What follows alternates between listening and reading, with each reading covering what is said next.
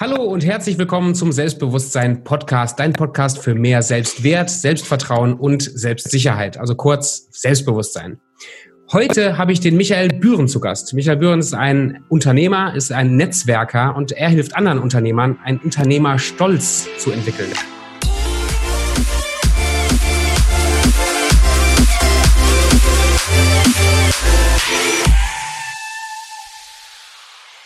Michael, wer bist du? Ja, ich bin der Michael, wie du schon selber gesagt hast. Ja, ich bin Unternehmer durch und durch und ähm, ja, bin Netzwerker, irgendwie auch wie du schon beschrieben hast und habe einfach Spaß dabei, anderen Leuten zu helfen. Unser Netzwerkslogan ist, wer gibt, gewinnt. Und das hört für mich nirgend, nicht an irgendeiner Grenze von Mitgliedschaften aus, sondern einfach nur, ich möchte was zurückgeben, weil ich habe selber in meiner Vergangenheit so viel lernen dürfen und es haben mich auch so viele Menschen an die Hand genommen, die mir einfach auch ein Stück weit altruistisch geholfen haben, weil sie mir helfen wollten und ich möchte einfach was zurückgeben. Sehr cool.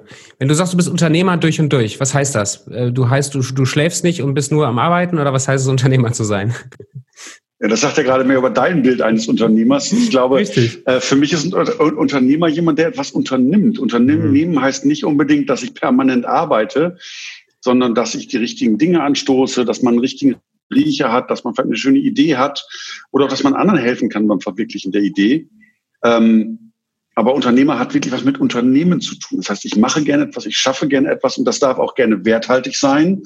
Und ich verdiene damit auch Geld. Also das ist so, denke ich mal, der Punkt, ähm, wo man auch stolz drauf sein darf, dass man es schafft, etwas zu schaffen, was Geld wert ist und was Geld auch Einkommen bedeutet. Was ist für dich ein Unterschied zwischen selbstständig sein und Unternehmer sein? Oder ist das das Gleiche für dich? Äh, also grundsätzlich ähm, würde ich sagen, ist sowohl selbstständiger Unternehmer auch wirklich auf einem Level. Der Unterschied, den ich primär darin sehe, ist, ähm, ich, ich kriege die Frage öfter gestellt, für mich ist jemand selbstständig, wenn er überlegt, ich wäre jetzt drei Monate oder vier Monate nicht in meinem Unternehmen. Egal, ob ich Mitarbeiter habe oder nicht. Was habe ich nach drei, vier Monaten noch?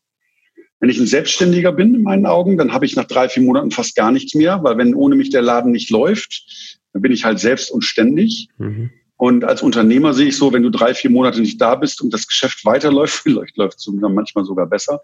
ähm, aber dann bin ich Unternehmer an der Stelle, wenn ich es schaffe, selbstlaufende Prozesse, ein Unternehmen zu schaffen, wo sich auch Mitarbeiter identifizieren und was auch seine Produktivität ohne den Kopf behält.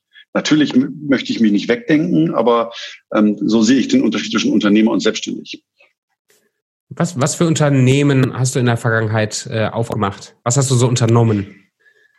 Also erstmal habe ich äh, relativ, also bei mir ist es so, dass ich in meiner Familie schon, mein Großvater hat 1973 eine Firma gegründet für Büromöbel, Drucker, Kopierer und sowas. Ich meine, 1973 gab es noch keine Drucker und Kopierer, darf ich auch gerade gesagt, da waren das noch Offset-Maschinen. Ähm, aber das, dadurch, dass meine Mutter war die zweite Generation in der Firma, ich war auch die dritte Generation in der Firma, so dass ich im Endeffekt schon als kleiner Junge am Küchentisch die ganzen Gespräche belauschen durfte und das ein bisschen so mitnehmen durfte an der Stelle. Ähm, vom Unternehmen her habe ich ähm, schon auch mal bei der Volksschule gearbeitet als Dozent, habe da also schon mein Geld verdient. Ich habe als Basketballspieler gearbeitet. Im Endeffekt habe ich, ähm, ja, Geld würde ich nicht wirklich viel sagen. Ich habe ich hab, ich hab was dafür bekommen, ähm, aber ich war noch mehr der Lehrer als Basketballspieler. Das war aber auch vor 30 Kilo. Und ähm, habe alles Mögliche gemacht, habe auch mal irgendwann ein Buch geschrieben, aber das werde ich nie wieder tun. Lektoren könnte ich pauschal erschießen. ähm, ich habe eine Rechtschreibschwäche, deswegen. Und ähm, bin dann aber 18 Jahre lang tatsächlich im Familienunternehmen gewesen. Mhm. Habe da mit der Firma gearbeitet. Teilweise waren da bis in der Spitze waren da manchmal 30 Leute. Ich habe noch eine eigene IT-Abteilung aufgebaut, die wir nachher ausgegründet haben. Und bin seit 2016 für ein Unternehmernetzwerk verantwortlich. Also eine ganze Bandbreite von Gründen, von Übernehmen, ähm, von Franchising, alles, was in dem Bereich so drin ist. Michael, ich frage dich das jetzt ohne, ohne Vorbereitung, aber so aus deinen Erfahrungen der letzten Jahre, was sind so deine Top drei Learnings, die du so mitgenommen hast als Unternehmer, die du gerne auch an, an jüngere Unternehmer weitergibst? Die Top drei Learnings, das ist eine spannende Frage durchaus. Ähm, also erstmal, was, was meiner inneren Haltung entspricht, dass man etwas machen sollte, egal was man tut, ob ich das als Angestellter, als Selbstständiger, als Unternehmer, egal was, etwas zu tun, was einen erfüllt. Hm. Also diese Haltung, ich arbeite, um zu leben, funktioniert eine Zeit lang, ist aber mehr als unbefriedigend. Ich äh, kann einfach nur sagen, ich habe in meinem Familienunternehmen wirklich gut funktioniert. Ich habe das auch in Ordnung gemacht und sowas alles. Und der Laden funktionierte ja auch. Aber um jetzt auch im Nachhinein ehrlich zu sein, es hat mich nicht so erfüllt. Und mhm. in dem, was ich jetzt tue, in dem Unternehmernetzwerk, bei BNI, ist es einfach, ich verdiene auch mein Geld damit, gar keine Frage. Aber ich kann etwas machen, was mich erfüllt. Ich kann anderen Unternehmern helfen, Geschäft zu generieren, Netzwerke zu etablieren, wirklich nachhaltig zu wirtschaften, manchmal auch Existenzen weiterzuentwickeln, was auch immer. Das erfüllt mich vom Herzen. Und seltsamerweise, wenn du genau in deiner Mitte bist, in deiner Klarheit, in deiner Kraft, dann hast du halt nicht mehr das Thema, dass du arbeitest, sondern du bist nur noch in deiner Mitte und verdienst damit Geld. Das ist auch in Ordnung, aber das Geld wird wirklich irgendwann völlig sekundär, weil Erfüllung ist für mich wichtig. Ich weiß mittlerweile, wenn ich etwas tue mit Erfüllung, dann habe ich auch was davon und die Menschen um mich herum auch. Das wäre das erste Learning. Das kann nicht immer jeder in der Situation machen, dass er sich dass er ein Wünsch dir was spielen darf. Mhm. Ähm, aber wenn die Möglichkeit besteht, würde ich tatsächlich dazu raten, diesen Mut zu haben, ähm, ich bin sehr stark inspiriert worden von Big Five for Life. Hm. Und da geht es einfach auch darum, dass man mehr in seiner Mitte ist und ähm, das einfach mehr bringt. Das wäre einer so meiner Tipps. Der zweite Gut, Tipp wäre, ja, gerne. Ähm, boah, das sind aber fiese Fragen. Ich, die, die, zweite Sache, die ich gerne aus doppelter, dreifacher Hinsicht ähm, sagen würde, ist, Dinge zu trauen und zu wagen ich, ich nehme mal dieses Beispiel mit mir früher, als ich Basketball gespielt habe. Ich war offiziell zwei Jahre lang in der ersten Basketball-Bundesliga, habe in der Europaliga gespielt, bin deutscher Pokalsieger. Äh, mal de facto gesehen habe ich auf der Bank gesessen und eine Menge gelernt. Ja, auf, das hört sich auf dem Blatt Papier toll an, aber ich habe eine Menge gelernt und ich kann sagen, dieser Schmerz, als mir mein Trainer gesagt hat, nach zwei Jahren, Michael, den Sprung in die erste Bundesliga als wirklich Stammspieler oder was ähnliches sehe ich nicht das tut im ersten Moment weh und es gibt bestimmt Menschen, die die Flinte dann ins Korn schmeißen. Mhm. Und ja, ich war eine Woche geknickt, das ist außer Frage. Aber ich konnte eins nachher sagen, ich habe alles gegeben mit meiner Phase, mit jeder Faser meines Körpers. Ich habe alles gegeben. Ich hatte nicht das Zeug dazu. Ich weiß auch heute, warum es was mir im Weg stand. Aber statt traurig zu sein, habe ich halt entschlossen für mich zu sagen, ey, ich habe alles gegeben, ich habe einfach nicht geschafft, dann ist das so. Mhm. Und ich hatte, und mein, mein Motor, bei der sich Angst davor hatte, dass ich irgendwann mal sage, ähm, ja, ich hätte ja damals in der Bundesliga spielen kommen. Ich wollte ja nicht. Das würde mich viel mehr fertig machen. Also bereit zu sein, sein Limit herauszufinden, vielleicht auch mal mit Risiko etwas gehen. Und wenn es dann wirklich nicht reicht, das einfach zu akzeptieren, weil wie viele Menschen gehen an ihre Grenze? Und in der Grenze fängt das Leben an. Glaubst du, es gibt Leute, die taugen auch nichts dazu, Unternehmer zu sein, auch wenn sie es versuchen? Ne, das ist die Frage, aus welchen Motiven ich das mache. Ob ich, ich glaube, dass es keine Pauschalierung gibt, dass man sagt, der eine taugt als Unternehmer, der andere taugt nicht als Unternehmer. Das hat eher was damit mit der, mit der inneren Haltung zu tun. Wenn ich das Bedürfnis habe, eigenverantwortlich zu sein. Viele werden übrigens Unternehmer oder Selbstständiger, weil sie keinen mehr haben wollen, der ihnen was sagt. Wenn das mein Antrieb ist, würde ich mal gucken, ob ich eine Position kriege, wo mir nicht mehr so viele Leute was sagen oder ich werde so ein großer Experte, dass es keinen mehr gibt, der mehr weiß als ich. Oder ansonsten einfach als Unternehmer auch den Schritt machen oder als Selbstständiger das einfach auszuprobieren, auch mit der Gefahr, dass es scheitert. Aber das sind wieder sind wir beim Thema Grenze, ne? Mhm, ja. Es gibt nichts Schlimmeres für mich, als irgendwann, keine Ahnung, mit 70 im Altenheim zu sitzen und zu denken, ach, hätte ich mal. Hättest du mal. Und je mehr mhm. hätte ich mal äh, dabei hätte, desto mehr fange ich an, mich zu grämen. Und wenn ich weiß, das kann ich nicht, das kann ich nicht, aber ich habe alles gegeben, es fühlt sich gut an. Du hast gerade gesagt, beim Basketball, du weißt heute, warum du das Zeug nicht hattest. Ja, leider, schmerzvoll.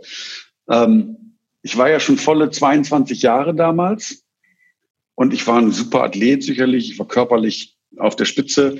Ähm, ich hatte nur eine Schwäche, 1,97. Ich war damals der Kleine in der Mannschaft. Ja. Ich war einer der kleinen Schnellen. Und ähm, im Endeffekt habe ich mir selbst im Weg gestanden, weil ich dachte damals, ich habe schon, also mit dem, mit dem Erreichen der Mannschaft, also mit der ersten Liga spielen zu dürfen, habe ich gedacht, so, jetzt habe ich es geschafft. Hm. Und anstatt zu lernen, habe ich mich eigentlich darauf ausgeruht, ich habe es doch geschafft, was wollt ihr denn alles? Ich habe also mich selber überschätzt und war nicht mehr bereit zu lernen. Und ich glaube, wenn ich damals die zwei Jahre genutzt hätte, um wirklich aufzusaugen wie ein Schwamm und auf meine Trainer zu hören und genau das zu machen, was sagen, machen, was die Leute sagen, Vielleicht hätte ich den Sprung geschafft, aber ich war damals, also ich traue dem nicht nach, ich war damals nicht in der Lage. Aber ich habe eine Stärke rausgefunden, dass ich mittlerweile von jedem etwas lernen kann. Es gibt für mich im Lernen gibt es keine Hierarchie. Ich kann von jemandem, der 30 Jahre mehr Erfahrung was hat, lernen. Ich kann aber genauso von jemandem, der gerade Berufsanfänger oder Unternehmer seit zwei Tagen etwas lernen, weil er noch nicht in diesen Scheunenklappen vielleicht denkt wie ich. Also Lernen hat keine Richtung. Wenn ich eins weiß, ich kann von jedem etwas lernen. Wenn ich offen bin zu lernen, dann tue ich auch etwas. Dann lerne ich was. Selbst wenn ich weiß, was ich lerne, was ich nicht will, habe ich auch wieder was gelernt. Also das ist einer meiner Motoren.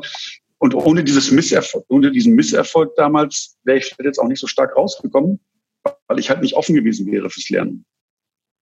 Das finde das finde ich richtig gut. Ich habe manchmal den Eindruck, dass viele Menschen, gerade wenn sie sich einen Expertenstatus erarbeiten, das geht mit so einer gewissen Arroganz einher manchmal. So dieses, wer bist du, dass du mir was erzählst? Und bei mir ist es manchmal ein Glaubenssatz, dass wenn ich mit Unternehmern zusammen bin, dass ich automatisch eine sehr defensive Rolle einnehme, weil ich den Eindruck habe, vielleicht wird, wird mir mit einer gewissen Arroganz begegnet. Wie kann ich das entwickeln, eine Haltung zu haben, dass ich wirklich sage, ich lerne von jedem, ich bin da ganz offen, bin da ganz schmerzfrei? Mm. Äh, ich finde das relativ spannend. Also gerade, ich nehme, ich nehme wieder einen Vergleich aus dem Basketball, weil ich tatsächlich sagen muss, dass der Teil, ich habe ja nicht nur Basketball gespielt, ich habe auch als Trainer gearbeitet. Mhm. Ich habe zehn Jahre lang ähm, Berufstrainer bzw. A-Lizenztrainer die Prüfung abgenommen.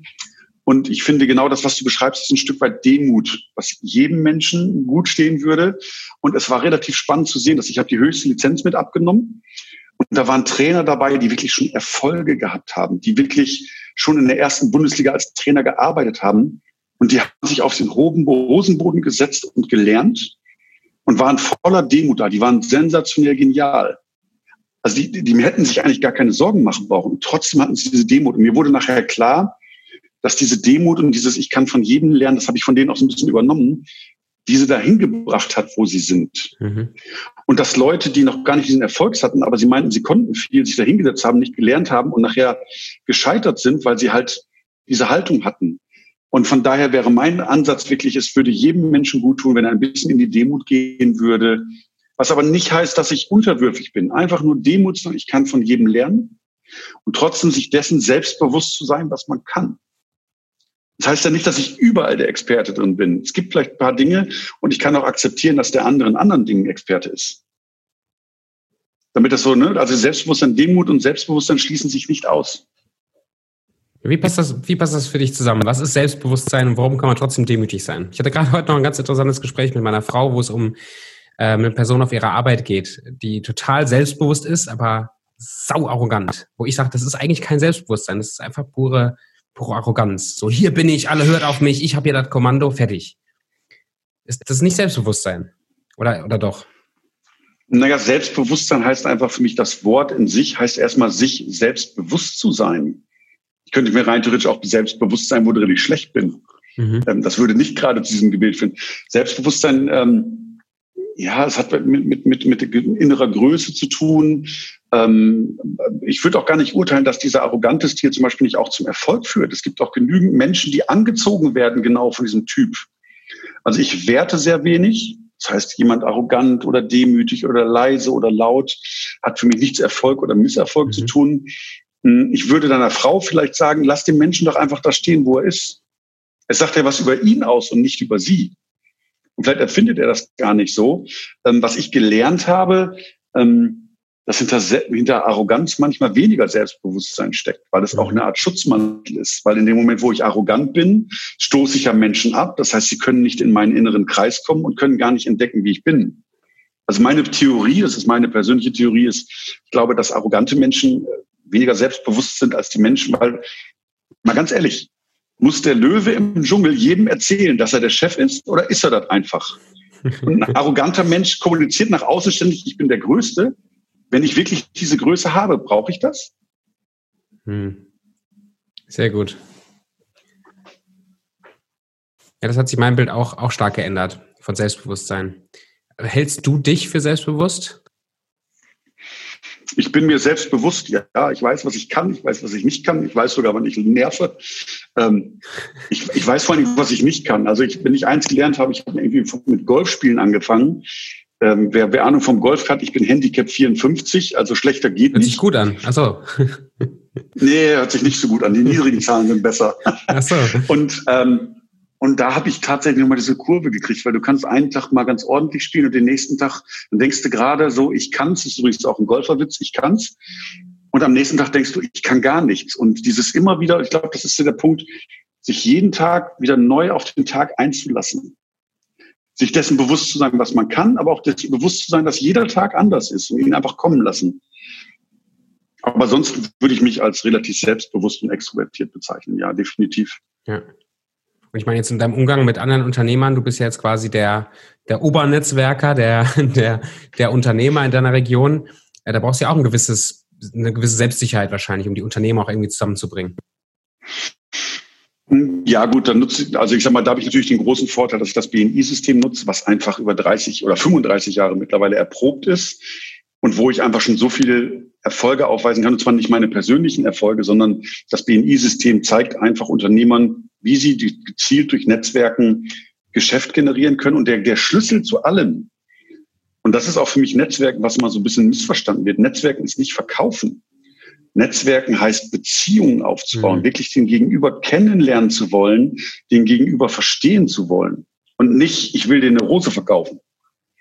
Und das Spannende ist, ähm, ich meine, das ist ein spannendes Beispiel, wenn ich sage auf Netzwerkveranstaltung, ich würde dir jetzt irgendwas verkaufen. Und das ist die eine Sache, das sehen viele mit Netzwerken. Aber für mich heißt, ich höre dir zu, ich schaue, wo ich den Gefallen tun kann oder wo ich eine Tür öffnen kann. Jetzt stell dir mal vor, für dich, Tobi, hätte ich plötzlich einen Wunschkunden, der, die, der, der, der dir richtig was Gutes bedeutet ich weiß, wen du nicht vergessen würdest. Ja, absolut. Das ist Netzwerken. Das heißt, ich gebe erst etwas ähm, und dann werden die Menschen das Bedürfnis haben, dass sie mir etwas zurückgeben.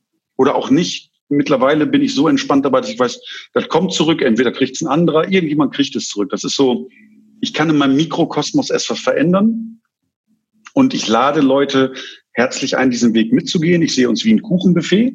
Wer möchte, nimmt sich was. Wer nicht, lässt es halt sein. Ähm, aber es ist ein Angebot. Und darum habe ich dieses Selbstbewusstsein, weil ich weiß, wer diese Werkzeuge benutzt und am besten noch ohne sie zu hinterfragen, der hat Erfolg. Und wer sie nicht benutzt, nicht. Aber es hat nichts mit mir zu tun. Es sagt etwas über den anderen aus. Mhm. Hast du diese Daher Haltung? kommt Selbstbewusstsein. Sehr cool. Hast du diese Haltung erst im BNI gelernt oder hast du das schon vorher mit reingebracht? Dieses Ich gebe und dann gewinne ich dadurch? Also ein ganz klares Jein. ähm, ja, ich bin übrigens auch ein Spaßvogel, weil, weil das Leben ist immer lustig und ähm, ich, ich hatte vorher schon Wesenszüge, ich wusste aber nicht, woher sie kamen. Ich hatte schon immer das Bedürfnis zu geben. Das war auch so ein mhm. bisschen in meiner Zeit, als ich in der Bundesliga als Trainer gearbeitet habe.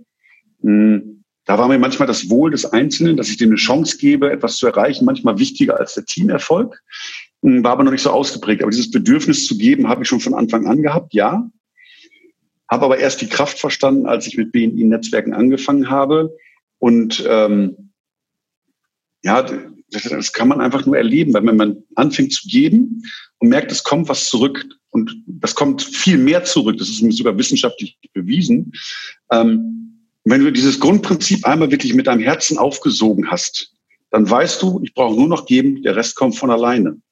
Also wie gesagt, die Tendenz hatte ich schon immer, sonst würde ich auch nicht so darauf ansprechen, sonst würde ich auch nicht so darin aufgehen. Aber wirklich das Lernen strategisch und gezielt einzusetzen, das habe ich tatsächlich erst durch BNI. Ja, sehr cool. Da kann man viel, kann man viel von lernen. Ich glaube, selbst wenn man das nicht natürlich in seiner Natur hat, irgendwie diese, für mich nimmt das immer die Spannung raus, auch aus, aus Beziehungen. Wenn man sagt, ich bin jetzt erstmal der Gebende, ich bin auch der Fragende, ich bin eigentlich, ich bin auch eine ziemliche Labertasche. Also ich bin ziemlich extrovertiert und ich rede sehr gerne. Und das ist so meine Challenge jetzt seit einem Jahr bestimmt, dass ich sage, nee, ich will in keinem Gespräch der sein mit dem höchsten Redeanteil. Ich will der sein, der fragt.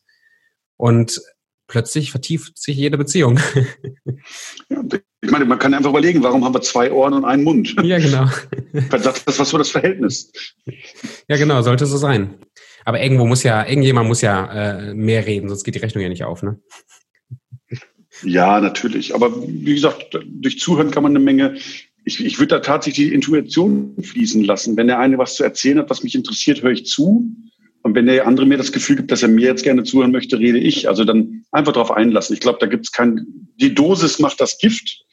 Ähm, ist so einer der Sätze, den ich gelernt habe. Einfach darauf einlassen und auch mal die Reflexion fahren, die eigene Schleife so Hört er mir noch zu? Will der mir noch mhm. zuhören? Mhm. Oder mhm. möchte er jetzt auch gerne mal was mitteilen? Ja. Wenn ich so an meine ersten Verkaufsgespräche denke und auch an meine ersten Kontakte so im BNI, ich ich, bin da schon mit einer ziemlichen Unsicherheit reingegangen. So im Kontakt gerade mit Leuten, wo ich so den Eindruck habe von außen, die sind viel weiter als ich. Die haben einfach schon viel mehr drauf, die setzen viel mehr um, die sind so, dann, dann hat man so Gedankenkarussell. Hattest du das am Anfang auch oder hast du das manchmal vielleicht immer noch, wenn du mit Unternehmern arbeitest, wo du denkst, boah, die haben es die haben es drauf irgendwie? Ja, ich habe eigentlich jedem gegenüber diesen, diese Wertschätzung. Also ja, ich, ich kann dich total verstehen. Und ich habe auch gelernt, das waren jetzt die ersten Dinge, dass ähm, bei den Menschen nicht entscheidend ist, ob die eine große Firma, ob die eine mhm. kleine Firma haben, ob der seit einem Jahr oder seit 50 Jahren Unternehmer ist. Du kannst von jedem was lernen und jeder ist irgendwo vernetzt. Und ich glaube, das ist einer der größten Fehler, den man netzwerken kann, dass man jemanden zu hoch hängt oder unterschätzt, weil beides ist einfach definitiv falsch. Es gibt da kein richtig oder falsch. Es geht um Menschen, also gerade im Netzwerk vielleicht soll das mal bewusst sein, ist, Geschäfte werden immer noch zwischen Menschen gemacht und nicht zwischen Firmen. Und dann ist es egal, ob der seit 30 Jahren oben steht. Ähm, manche Menschen finden es auch unangenehm, wenn sie ganz oben angehoben sind. Meine, meine Empfehlung wäre tatsächlich von der Grundhaltung, ich meine, du bist in deinem Metier der Experte und du kannst den anderen doch auch Experten sein lassen. Warum nicht in Augenhöhe begegnen? Und vielleicht bist du der Experte in einem einen Punkt, in der anderen im anderen. Selbst wenn ich im gleichen Fachgebiet bin, kann es ja sein, dass der eine sagt, ich bin super gut in Standardisieren von Produkten und der nächste sagt, ich bin total gut bei dem gleichen Produkt aber ich bin in der individuellen Betreuung stark und beide können in ihrer Profession die Besten sein mit der anderen heran. Warum müssen wir immer vergleichen? Hm. Können wir nicht einfach mal den anderen so nehmen, wie er ist und ihn da stehen lassen auf Augenhöhe und weder nach unten noch nach oben gucken, sondern einfach nur geradeaus mit dem Menschen reden? Wie hast du das gelernt, so an Menschen ranzugehen? Nicht, nicht zu vergleichen mit denen? Naja, das, das wieder verwurzelt aus dem, was ich erzählt habe, wo ich selber am Anfang mich als, als junger Spieler mich selber eigentlich total überschätzt habe. Ich habe mich ja selber mit einer inneren Arroganz irgendwo ein Stück weit besser gesehen als andere. Mhm. Und wenn du diesen, diese wirklich Schmerz, ich kann dir nur sagen, es ist total schmerzhaft, wenn dir dein Trainer erzählt, du hast da alle Hoffnungen, siehst in den nächsten fünf bis zehn Jahren, was du das erreichen willst und der Trainer sagt dir, du, das war wohl nix. Dann holt dich das verdammt nochmal auf den Boden der Tatsachen.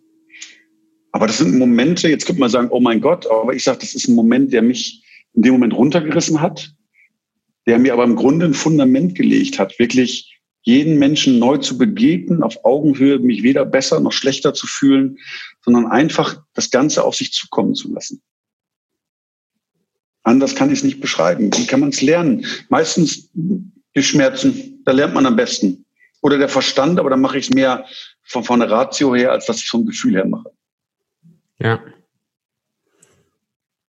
Hast du andere Krisen in deinem Unternehmerdasein, auch mit deinen mhm. Firmen, wo du schon mal gemerkt hast, boah, jetzt bist du am Ende? Ja, da kommt zum Beispiel meine große Motivation unter anderem her, dass ich ein Stück weit äh, dieses Thema Unternehmerstolz habe. Mhm. Übrigens, das ist so mein persönliches Thema, mein persönliches Warum. Ich kann das ruhig erzählen. Ähm, ich war 2002 bei uns im Familienunternehmen mhm. Und mit meiner Mutter zusammen war ich Geschäftsführer Gesellschaft und ich kann jetzt im Nachhinein, kann ich wunderbar leicht sagen, 2002 ging es uns richtig, richtig dreckig. Das ging so weit, dass wir manchmal nicht wussten, ob wir am nächsten Tag das Geld für die Löhne haben. Und ich habe da allein gesessen mit meiner Mutter. Wir haben uns überlegt, was wir tun können. Aber und dann habe ich eins lernen dürfen, dass ich in so einer Situation kann ich nicht mit den Mitarbeitern sprechen. Wenn die Mitarbeiter ein Vertrauensunternehmen verlieren, sie die sofort weg. Ich kann mit Kunden nicht darüber reden, weil die denken, oh mein Gott, wenn die nächste Woche pleite machen, dann ne, habe ich ein Problem. Und genau genommen konnten wir auch nicht mit unseren Familien darüber reden, weil ich wollte meine Familie auch nicht damit belasten. Und das war auch einer dieser schmerzlichen Momente, wo ich feststellen musste, als Unternehmer bist du in solchen Situationen verdammt alleine. Und du nimmst das abends mit aufs Kopfkissen, du schläfst schlecht, wenn das mal nur ein, zwei Nächte wären, aber das kann auch mal ein, zwei Jahre sein und das tut richtig weh und das zerrt. Und als es uns da wieder besser, also jetzt geht's der Firma übrigens hervorragend, nur mal so als Rand. Sehr schön. Und zwei Jahre später ging es uns wieder besser. Und dann habe ich mir mal ein neues Auto gekauft. Ich sage mal nicht mal ein tolles, sondern ein neues.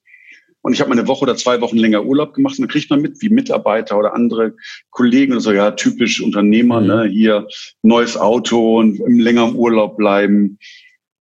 Und deswegen finde ich, ich glaube, es gibt keinen Unternehmer, der nicht solche Phasen schon mal durchgemacht hat. Nur leider ist unsere Gesellschaft so geprägt, dass wir alle toll und alle super sind und wir sind alle die Besten. Und deswegen redet keiner darüber, wenn er mal wirklich auch Schieflage hat, wo man gleich meint, in Deutschland, der ist der Makel da. Und deswegen möchte ich einfach gerne dieses Gefühl Unternehmerstolz zurückgeben, weil ja, wenn wir Geld verdienen, jeder hat auch wirklich schon mal schlechte Phasen gehabt. Und wieder egal, ob es ein Einmannunternehmen oder 100 Mitarbeiter ja. ist. Ich glaube, jeder kennt das. Und dann dürfen wir uns aber einem anderen Risiko, was wir gehen, auch mal was mal leisten und müssen uns nicht doch dafür verstecken, dafür, wenn wir Geschäfte oder Gewinne machen. Das sind übrigens jetzt, ich meine jetzt das perfekte Bild für Corona. Viele gute Unternehmer leben jetzt gerade von ihrem Puffer. Hätten sie diesen Puffer nicht, würden sie massenweise Arbeitsplätze freigeben.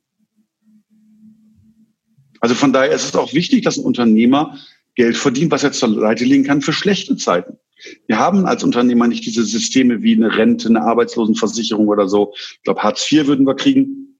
Und deswegen ist es auch unsere Aufgabe, in guten Zeiten vorzusorgen für schlechte Zeiten. Dann habe ich auch eine Personalverantwortung.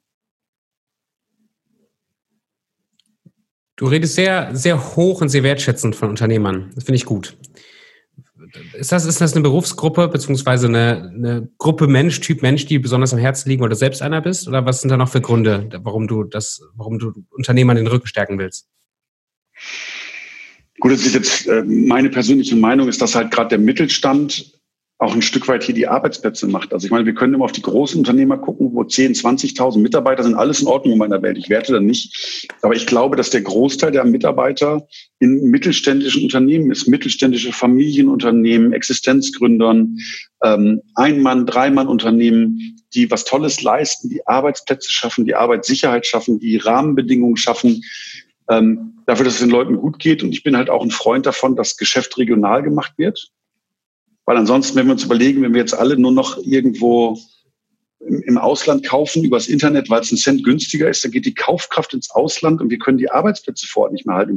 Deswegen finde ich gerade so dieses Unternehmertum, dieses Schaffen von Arbeitsplätzen aus meiner Perspektive einfach total wichtig, weil das sehen viele nicht oder können viele nicht sehen. Und deswegen möchte ich einfach, dass man sich auch verdammt nochmal gut dabei fühlt. Wir dürfen uns gut fühlen für das, was wir tun auch mit null Mitarbeitern darf ich mich gut fühlen, weil ich sorge dafür, dass hier Geld in der Region, in der Wirtschaft bleibt und ich leiste meinen Teil dazu. Mhm. Ja, gefällt mir sehr gut. Und Unternehmerstolz hat ja auch was mit, mit Selbstbewusstsein zu tun. Dass Unternehmer sich da auch seiner selbst bewusst ist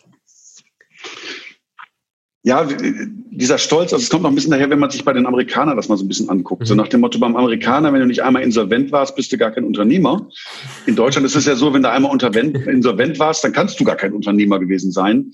Und ähm, ich meine, ich habe mal, ich hab mal irgendwann gelernt, so beim Sport auch, ne, hinfallen ist nicht schlimm, solange du einmal öfter wieder aufstehst. Ja. Und genauso sehe ich das auch. Und es gibt ja auch viele Situationen als Unternehmer, wenn, wenn jetzt einer als Beispiel geht, pleite geht, insolvent, was auch immer. Dann sehen viele nur, oh, das ist ein Unternehmer pleite gegangen. Aber wer guckt auch mal genauer hin, was für Umstände das sind? Ist da vielleicht ein Vertrag nicht sauber ausgelaufen, der dann irgendwelche Regressansprüche macht? Plötzlich stehe ich da oder ähm, da ist ein anderer Fehler passiert. Mich hat jemand irgendwo, äh, keine Ahnung, einen Kunden kaputt gemacht oder ein Kunde, ich sage mal so, ich habe ein Unternehmen, habe einen großen Kunden, mit dem ich viel Umsatz drehe, plötzlich geht der andere pleite, mir fehlen die Umsatzströme und ich kann nicht kurzfristig meine Fixkosten decken. Dann bin ich, bin ich insolvent, weil ich keine liquiden Mittel habe, um meine Struktur aufrechtzuerhalten. Das sind so viele Dinge auch bei, die nicht selbstverschuldet sind. Auf der anderen Seite gibt es auch genügend Menschen, die selbst verschuldet sind und immer die Verantwortung an andere abschieben. Aber das kann ich von außen nicht beurteilen. Deswegen wieder dieses Demut, nicht pauschal urteilen, wirklich mal hingucken. Und was, glaube ich, cool wäre, ich meine, wenn wir das mal erreichen würde, wenn wirklich ein Unternehmer insolvent geht, wenn ein anderer hingeht und fragt, wie kann ich dir helfen? Hm, ich cool. glaube, damit könnten wir ganz viel in unserer Unternehmerkultur in Deutschland verändern, wenn wir einfach mal die Hand reichen würde und nicht einen Finger auf jemanden zeigen, nach dem Motto, äh, guck mal, wieso hast du denn, sondern eher, boah, kann jedem passieren, was kann ich für dich tun? Das würde verdammt viel verändern. Würde übrigens nochmal wieder Arbeitsplätze schaffen. Hast du schon mal erlebt, dass das so äh, durchgeführt worden ist, dass da Leute wirklich anderen Leuten aus der, aus der Kacke helfen? Ja, ich kenne das, dass Leuten geholfen wird. Ich habe das auch erlebt in, in, egal in welchem, manchmal geht es auch darum, ähm, gar nicht unbedingt konkret etwas zu tun. Manchmal reicht auch schon dieses, jemand anderen zuzuhören, ein offenes Ohr zu haben und jemanden zu verstehen. wir neigen manchmal dazu und sagen, das und das funktioniert nicht und wir geben sofort Ratschläge, wie es richtig geht. Und manchmal ist es vielleicht einfach schlau zuzuhören und sagen, ey, ich verstehe dich. Kann ich was tun? Manchmal kann man auch gar nichts tun. Aber diese Geste kann einem anderen Menschen ganz viel Kraft geben. Hm. Geht nicht immer um Aktionismus. Ja. Ja, das gefällt mir gut. Es wirft meine Frau mir manchmal vor, dass ich zu schnell mit Lösungen komme und nicht einfach mal zuhören kann. Ja, das, hat, das ist ja so ein geschlechterspezifisches Ding.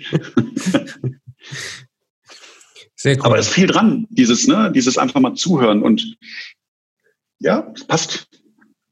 Verstanden werden. Ich glaube, wenn ich Selbstbewusstsein habe, mir selbstbewusst bin, kann ich einem anderen Menschen einfach mal geben, dass ich ihn verstehe.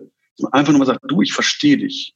Ich finde das toll, was du machst. Ich verstehe dich. Übrigens auch Anerkennung, eine der Themen und Anerkennung und Stolz gehört für mich ein Stück weit zusammen, äh, den wir sehr, sehr selten machen. Dass man einfach mal zum anderen sagt, ich finde toll, was du machst. Mhm, ja.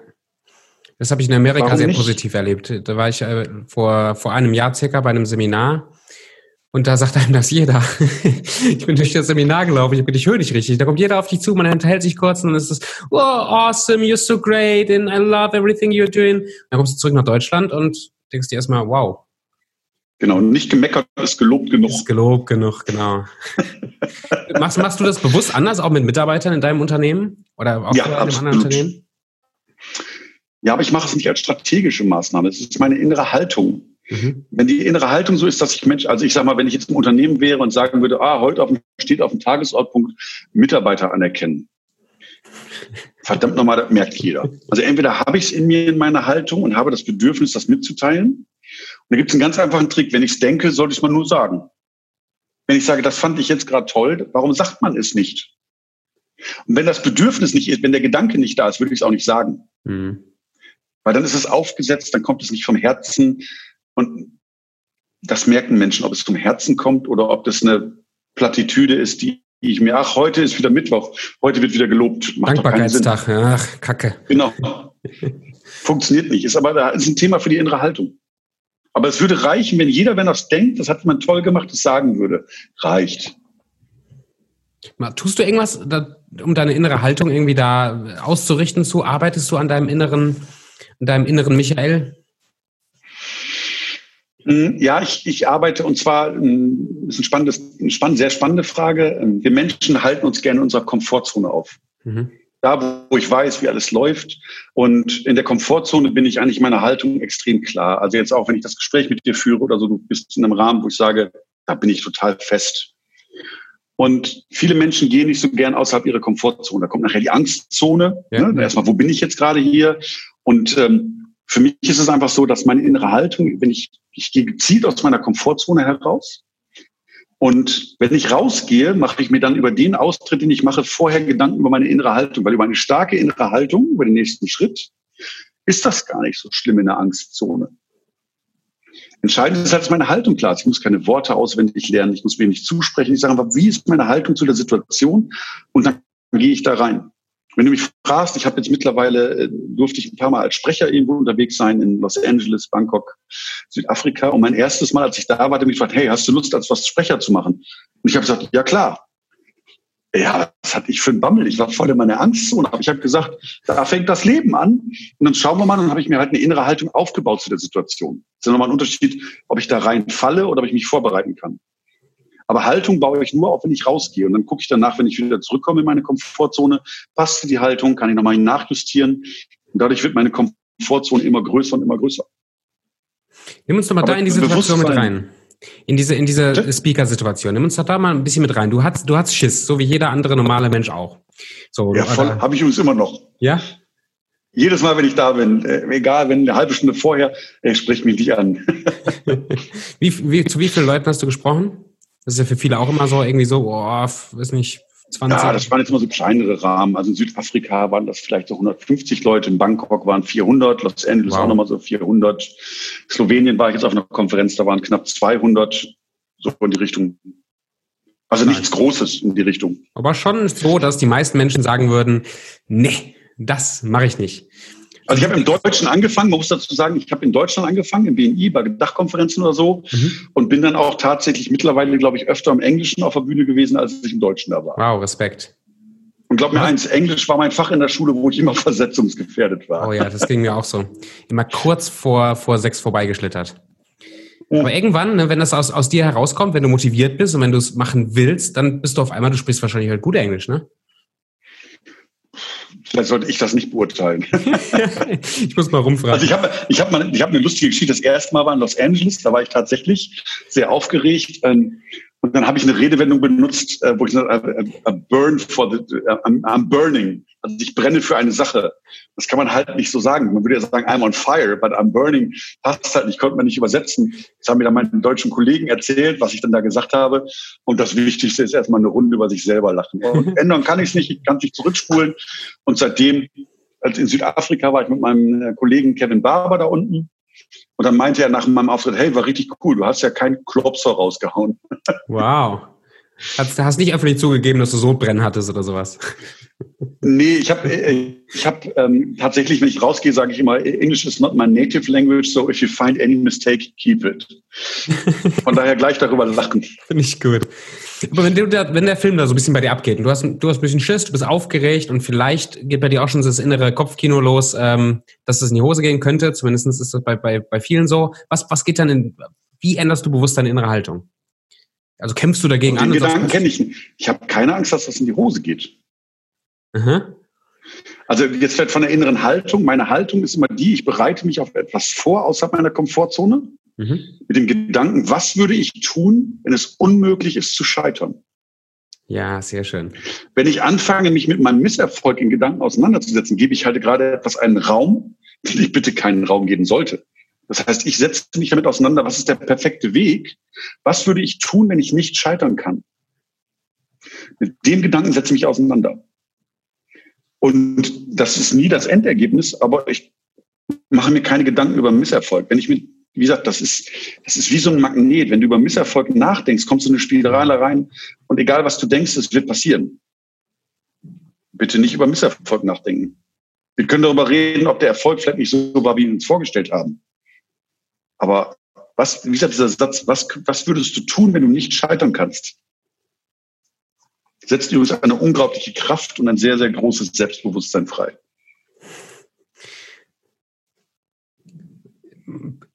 Machst du sowas wie Visualisierungsgeschichten und so vorher, um dich da bewusst reinzugehen? Oder ist es bei dir jetzt schon so automatisiert, dass du wirklich ganz bewusst sagst, Komfortzone, raus da, äh, Erfolg kommt, ich bereite mich vor und mach da meine Erfahrung? Ähm, also erstmal bin ich immer aufgeregt. Ich visualisiere gar nicht so viel.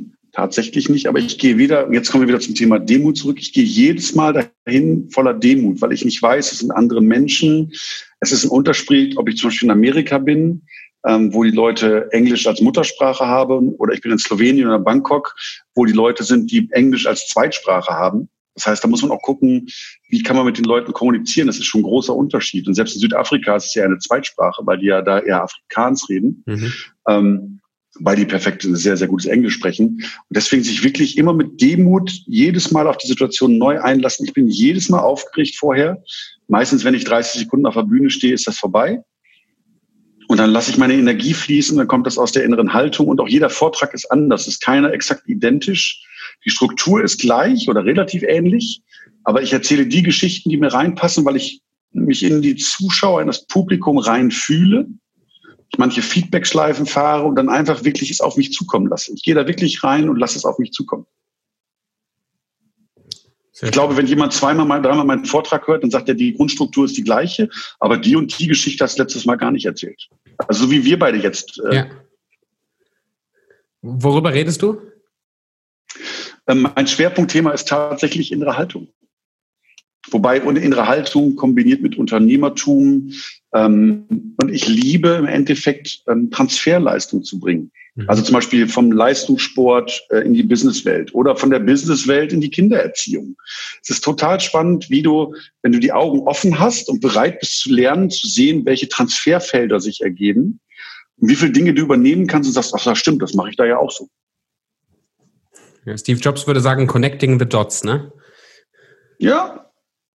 Sehr cool. Genau. Hast du, hast du ein paar Tipps für uns und für die Leute, die heute zuhören? Wie bauen wir ein gutes Selbstbewusstsein? Wie können wir so werden wie du? nee, bitte nicht so werden wie ich, das wäre schrecklich. Ähm, meine erste Empfehlung sei so, wie du bist. Also finde erst mal raus, wer du selber bist. Finde raus, weil selbst sich selbstbewusst sein heißt ja nur, sich selbstbewusst zu sein. Das heißt, herauszufinden, wer ich bin und dann zu gucken. Und wir neigen dazu, immer nur herauszufinden, was wir Tolles können, sondern auch mal ganz proaktiv zu sagen, was kann ich nicht und steht doch mal dazu, dass wir es nicht können. Wir lernen leider, ich sage jetzt mal Beispiel Linkshänder, Rechtshänder, wir lernen, Linkshänder damals waren böse, also musst du Rechtschreiben lernen. Mhm. So ein Quatsch, warum kann man es nicht einfach so nehmen? Und da gehe ich zum Beispiel, ich war bei Boris Grundl bei einem Vortrag, warum nicht die Stärken stärken? Warum muss ich immer Leute, soll ich alle gleich machen? Das wäre doch katastrophal, wenn alle Leute gleich wären, sondern finde heraus, wo du besonders gut bist, wo du exzellent bist und treibe das. Und das, wo du nicht gut drin bist, das guck, wie du es anders lösen kannst. Oder wenn du nachher in der komfortablen Position bist, such nach Personal, die das können, was du nicht kannst. Und ich habe auch gar nicht das Bedürfnis, alles zu können. Also von daher sich Selbstbewusstsein heißt, sich mit sich selber auseinanderzusetzen, nicht nur auf die guten Dinge zu schauen, auch das, was man nicht kann, zu akzeptieren, was man nicht kann, herauszufinden, welche Dinge vielleicht schlau wären, wenn man sie könnte, auch wenn man sie nicht mag. Aber dem ganz klaren Ziel, in seiner Kraft zu sein, wo würde ich gerne, also die, Frage wäre wirklich, wo möchte ich in fünf Jahren stehen? Wie sieht mein Tag in fünf Jahren aus? Was, wenn ich nicht scheitern könnte, würde ich dann bis dahin tun? Oder was, wie würde mein Leben aussehen in fünf Jahren? Und da will ich mal so ein Wünsch dir was raushauen. Das kann ich aber tatsächlich nur machen, wenn ich weiß, was ich kann und was ich nicht kann und was ich wirklich selber will. Wenn zum Beispiel, manchmal Leute sagen, was willst du denn? Geld verdienen. Da ich, tut mir leid, Geld verdienen motiviert mich nicht vielleicht, was ich mit dem Geld machen will. Aber Geld verdienen ist ein Tauschmittel. Mehr ist es nicht. Sehr schön. Hast du noch einen Tipp? Ja, ganz klar. Ähm, fragt Menschen in eurem Umfeld, die ehrlich zu euch sind, die keine eigene Agenda haben. Sagt ihnen wirklich, du, gib mir mal ein Bild. Und ganz wichtig, wenn ich sage, du kannst mir mal ein Bild geben, wie siehst du mich? Wo siehst du meine Stärken? Wo siehst du meine Schwächen? Das, das schafft der eine oder andere noch. Aber wichtig ist, wenn dir jemand ein Feedback gibt, nicht kommentieren. Es ist seine es ist seine Wahrnehmung, es ist seine Meinung. Seine Meinung ist immer richtig. Nehmt sie an. Wenn ich jetzt reinkomme, das sehe ich aber anders, dann, dann passt das einfach nicht. Das heißt, wirklich annehmen und das Wichtigste ist, wenn dir jemand das Vertrauen gibt, wenn er Dinge über dich sagt und vielleicht auch mal sagt, was du nicht kennst und dir das so ehrlich sagt, dann vertraut er dir, dass du damit umgehen kannst. Hm. Einfach mal sagen, danke dafür, dass du mir das gibst. Und ich glaube, das fällt den meisten am schwersten, erstens zuzuhören, ohne zu kommentieren, ohne zu werten, sondern einfach nochmal annehmen und dann einfach mal Danke sagen und dann auch eine Nacht oder zwei Nächte drüber schlafen, das einfach mal passieren lassen. Kann ein ganz toller Tipp sein mit Freunden. Wenn ich es falsch angehe, habe ich danach keine Freunde mehr, aber das würde ich nicht empfehlen. Also von daher offen sein und wirklich alles, was der andere sagt, ist richtig. Sehr schön. Wow, Michael, danke für den ganzen, für die ganzen Tipps und deine Geschichten und deinen ganzen Mehrwert, den du hier raushaust. Ich habe ich hab ein bisschen mitgeschrieben und äh, ich habe wahnsinnig viel mitgenommen in diesen paar Minuten hier. Ganz, ganz lieben Dank. Ich habe noch so eine kurze Frage, kurze Antwortrunde zum Schluss. Hast du vorher noch, hast du vorher noch so ein paar ähm, Sachen, die du loswerden möchtest? Hast du noch irgendwas gerade im Kopf zum Thema Selbstbewusstsein, wo du sagst, das wollte ich noch raushauen? Dann hättest du jetzt die Gelegenheit dazu und danach gibt's äh, kurze Fragen, kurze Antworten. Also für mich wäre es tatsächlich, ich bin gerade dabei, für mich noch so, ich, das, was ich jetzt erzähle, habe ich schon manchmal erzählt und es gibt scheinbar Unternehmer und Selbstständige, damit die sehr in Resonanz gehen. Also mhm. wer daran Interesse hat, einfach mal unternehmerstolz.de. Da baue ich gerade was aus. Ich habe auch Lust darauf, Vorträge zu machen. Ich sage gleich vorneweg, wenn ich einen Vortrag mache, die Hälfte meines Honorars darf derjenige aussuchen, an wen sie gespendet wird. Sehr schön. Ich mache es nicht. Ich möchte wirklich Unternehmerstolz verbreiten und kein Geld verdienen. Ich möchte meine Kosten raus haben. Ähm, aber ich möchte wirklich dass da Energie kommt, dass man stolz ist, Unternehmer zu sein, dass man sagt, ey, dass Kinder vielleicht immer sagen, ja, selbstverständlich will ich Unternehmer werden. Wenn wir das erreichen, wäre das total toll, wobei nicht alle auf der Welt Unternehmer sein können, aber die, die wollen, denen den Raum zu ermöglichen, dass man auch stolz drauf sein kann und dass es nicht so einen Makel hat. Das wäre sehr schön. Wer da Lust hat, ist herzlich eingeladen.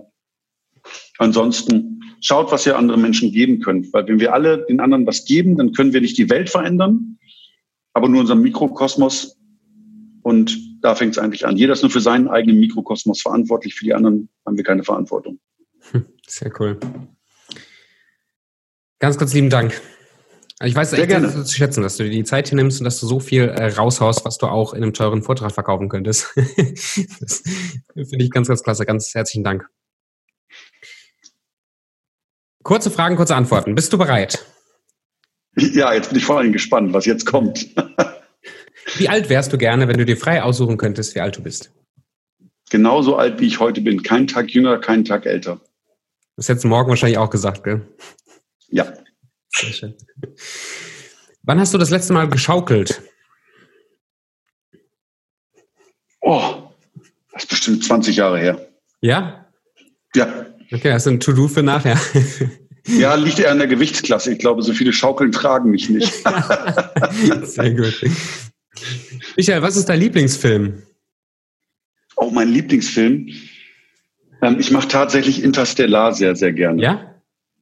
Ja, weil das eine sehr schöne Geschichte mit Beziehung zu seinen Kindern ist und ein sehr bewegender Film. Ich mag Science Fiction, aber es gibt drei Stellen in dem Film, wo mir jedes Mal die Tränen fließen. Kannst du bei mir programmieren und das ist ein sehr, sehr bewegender Film für mich, ja. Gute Empfehlung, ich habe den noch nicht gesehen. Was ist dein Lieblingsbuch? Big Five for Life. Sehr gut. Aus der Pistole geschossen. Hast du so ein Key Learning aus dem Buch jetzt gerade? Ich meine, kurze Frage, kurze Antworten, aber ich meine, hast du irgend so ein Key Learning, wo du sagst, deswegen musst du das lesen? Ähm, ja, tatsächlich, weil es darum geht, das war der Kernsatz, wie ich gesagt habe, wir arbeiten nicht um zu leben, sondern ähm, wie würde dein alter Arbeitstag aussehen, wenn du den ganzen Tag etwas tust, was dich erfüllt? Dann arbeitest du nicht mehr für Geld. Ganz ehrlich, Menschen, die verdienen vielleicht 300, 400, 500 Euro weniger im Monat, brutto oder netto, ist egal. Aber wenn du erfüllt bist und jeden Tag gerne zur Arbeit gehst, ist das mehr wert als jeder Cent. Ich brauche genug Geld zum Leben. Aber nachher ist diese acht Stunden am Tag, glaube ich, wichtiger, erfüllt zu sein, und das ist sowohl als Mitarbeiter als auch Unternehmersicht relativ spannend, weil ich habe ein Unternehmen aufgebaut, Big Five Concepts. Da agieren wir so. Da geht es um Erfüllung. Da geht es darum, dass die Menschen jeden Morgen gerne zur Arbeit gehen. Und was mir damit verändern kann, übrigens Produktivität und alles ist auch noch mit drin. Das ist so der Kern des Buches. Kann ich nur empfehlen. Hat mein Leben verändert. Wow, Dankeschön. Was bedeutet Erfolg für dich? Oh, Erfolg. Das Erfolg ist nur so ein Riesenwort. Ähm, wenn ich meine persönlich gesteckten Ziele und Wünsche und Träume erreichen kann, dann ist es Erfolg. Egal, was ich mir wünsche. Wenn es für mich gut ist, ist es Erfolg. Hm. Und was bedeutet Geld für dich? Hast du vorhin schon mal einen Satz zu gesagt, aber was bedeutet das für dich? Geld ist ein Tauschmittel. Geld gegen irgendwas. Die Währung, die Währung ist für mich tatsächlich Zeit. Ja. Wow, danke für deine Stunde übrigens. was, was, lernst du im Moment, Michael? Was, was ist irgendwas, was du gerade im Moment lernst? Ja, ich, ich werde mich, setze mich gerade mit dem Thema Podcast auseinander und die oh. eigene Marke ein bisschen zu entwickeln. Deswegen Unternehmerstolz ist noch im Aufbau. Ich lerne gerade dabei. Ich habe mich immer so ein bisschen zurückgezogen, aber mir haben ein paar Leute gesagt, Mensch, mach das doch und das könnte andere auch interessieren. Und deswegen bin ich gerade außerhalb meiner Komfortzone wunderbar in dem, was ich gerade tue. Äh, Podcast habe ich erst einmal gemacht und ich möchte auch meinen eigenen Podcast dann irgendwann mal rausbringen. Also das lerne ich. Sehr schön. Sobald er rauskommt, äh, muss ich den Link mal hier in die, in die Shownotes packen, dass die Leute direkt auf dich äh, weitergeleitet werden. Cool. Hast du ein Lieblingszitat? Oh, eins. Also es gibt ein Zitat, ähm, das hat mich sehr geprägt und ich glaube, das passt mhm. auch zum Thema Selbstbewusstsein. Sei der, der du bist, nicht mehr und nicht weniger, aber der sei. Mhm. Sehr schön. Hast du einen Mentor oder ein, ein Vorbild? Also für mich ist jeder ein Mentor. Ich kann von jedem etwas lernen.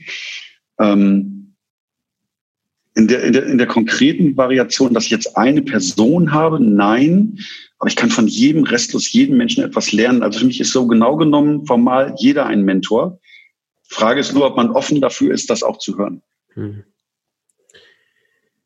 Vorletzte Frage. Wenn man mit dir in Kontakt treten möchte oder man möchte mehr von dir wissen, wo gehe ich hin? Wo muss ich draufklicken? Wo finde ich dich? Ganz einfach www.unternehmerstolz.de. Das wird momentan noch weitergeleitet auf meine Facebook-Seite und da kann man per Messenger wie auch immer relativ schnell mit mir in Kontakt treten oder auch natürlich per E-Mail info at unternehmerstolz.de oder einfach mal in der Suchmaschine eingeben BNI und Michael Bühren. Ich glaube, dann findet ihr mich. Die Chancen sind nicht so gering, das stimmt. Nein. Sehr gut. Michael, ganz herzlichen Dank nochmal für deine Zeit, für deinen ganzen Input, für, also ich habe wahnsinnig viel gelernt und ich, ja, ich finde es ich finde einfach großartig, dass du deine Zeit hier ähm, und dein, deine, dein Wissen und Erfahrungsschatz hier preisgibst. So. Für mich ist das, äh, vielen lieben Dank. Es ist für mich ganz wertvolle Zeit, dass ich das hier teilen darf, weil ich genau in meiner Mission bin, wenn ich davon berichten bin. Von daher, besser hätte ich meine Zeit nicht nutzen können. Vielen lieben Dank für die Einladung. Sehr, sehr gerne. Und Freunde, auch euch ganz herzlichen Dank für eure Zeit. Äh, klasse, dass ihr auch in euer persönliches Wachstum investiert. Ähm, wenn ihr Fragen habt, wenn ihr Anmerkungen habt, ihr habt die Adressen unten in den Show Notes. Ihr könnt den Michael online aufsuchen. Ihr könnt äh, über Instagram zu mir kommen und mir Fragen stellen. Und bis dahin, wir sehen uns dann im nächsten Podcast. Ciao.